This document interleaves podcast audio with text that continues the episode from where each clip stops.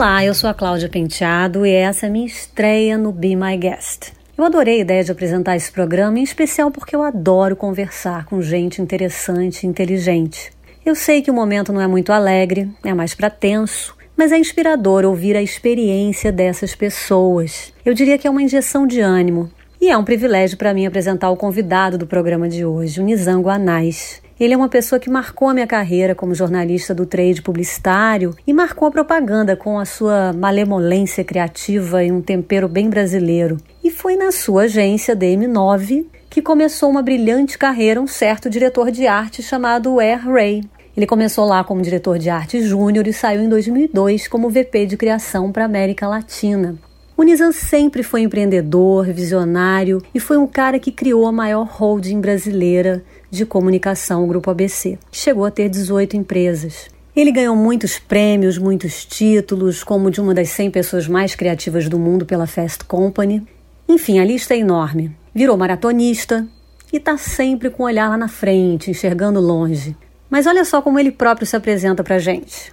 Eu sou empresário, eu sou empreendedor, eu sou investidor e eu sou fã número um do Air Ray. Nizam, conta pra gente, o que, que você teve que parar de fazer e você não vê a hora de voltar a fazer? A verdade que eu tive que parar é, e não ver a hora de voltar é poder correr no parque e na minha academia, porque isso realmente me faz muita falta. Nizam, o que, que você passou a fazer na quarentena e que de repente você gostaria de continuar fazendo depois que tudo passar? Quero muito manter, é resolver as coisas por Zoom, sabe? Trabalhar de casa é, home office é maravilhoso. Então, não dá para fazer o tempo todo. Ficar no escritório também é bom, mas misturar isso e ser mais simples, não precisar tanto tempo perder com deslocamento ou viajando, eu acho que isso é muito bom. Que mundo é esse que você espera encontrar depois da quarentena?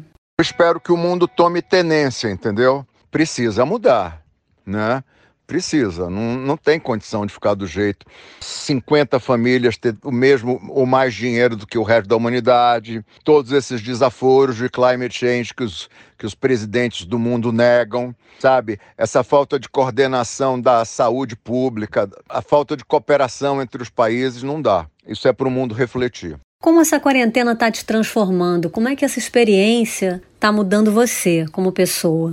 A principal mudança é refletir que menos é mais. A gente tem um monte de coisa que a gente não precisa, faz um monte de coisas que a gente não precisa, acredita de um monte de coisas que não precisa. Acho que para mim o slogan pós-quarentena é menos é mais. Nessa quarentena a gente tem dias e dias, né? Às vezes a gente acorda mais triste. O que, que você faz quando você acorda meio triste, meio melancólico? O que, que melhora o seu humor? É olhar para Donata e meu cachorro na cama. As duas coisas me dão um maior boost. Mas em geral eu acordo feliz, eu pulo da cama, porque eu faço o que eu gosto, né? Quando acabar essa quarentena, qual vai ser a primeira coisa que você vai fazer? O que, que você está planejando? Acho que eu vou na igreja agradecer e pedir a Deus que Ele tenha é, paciência com a gente.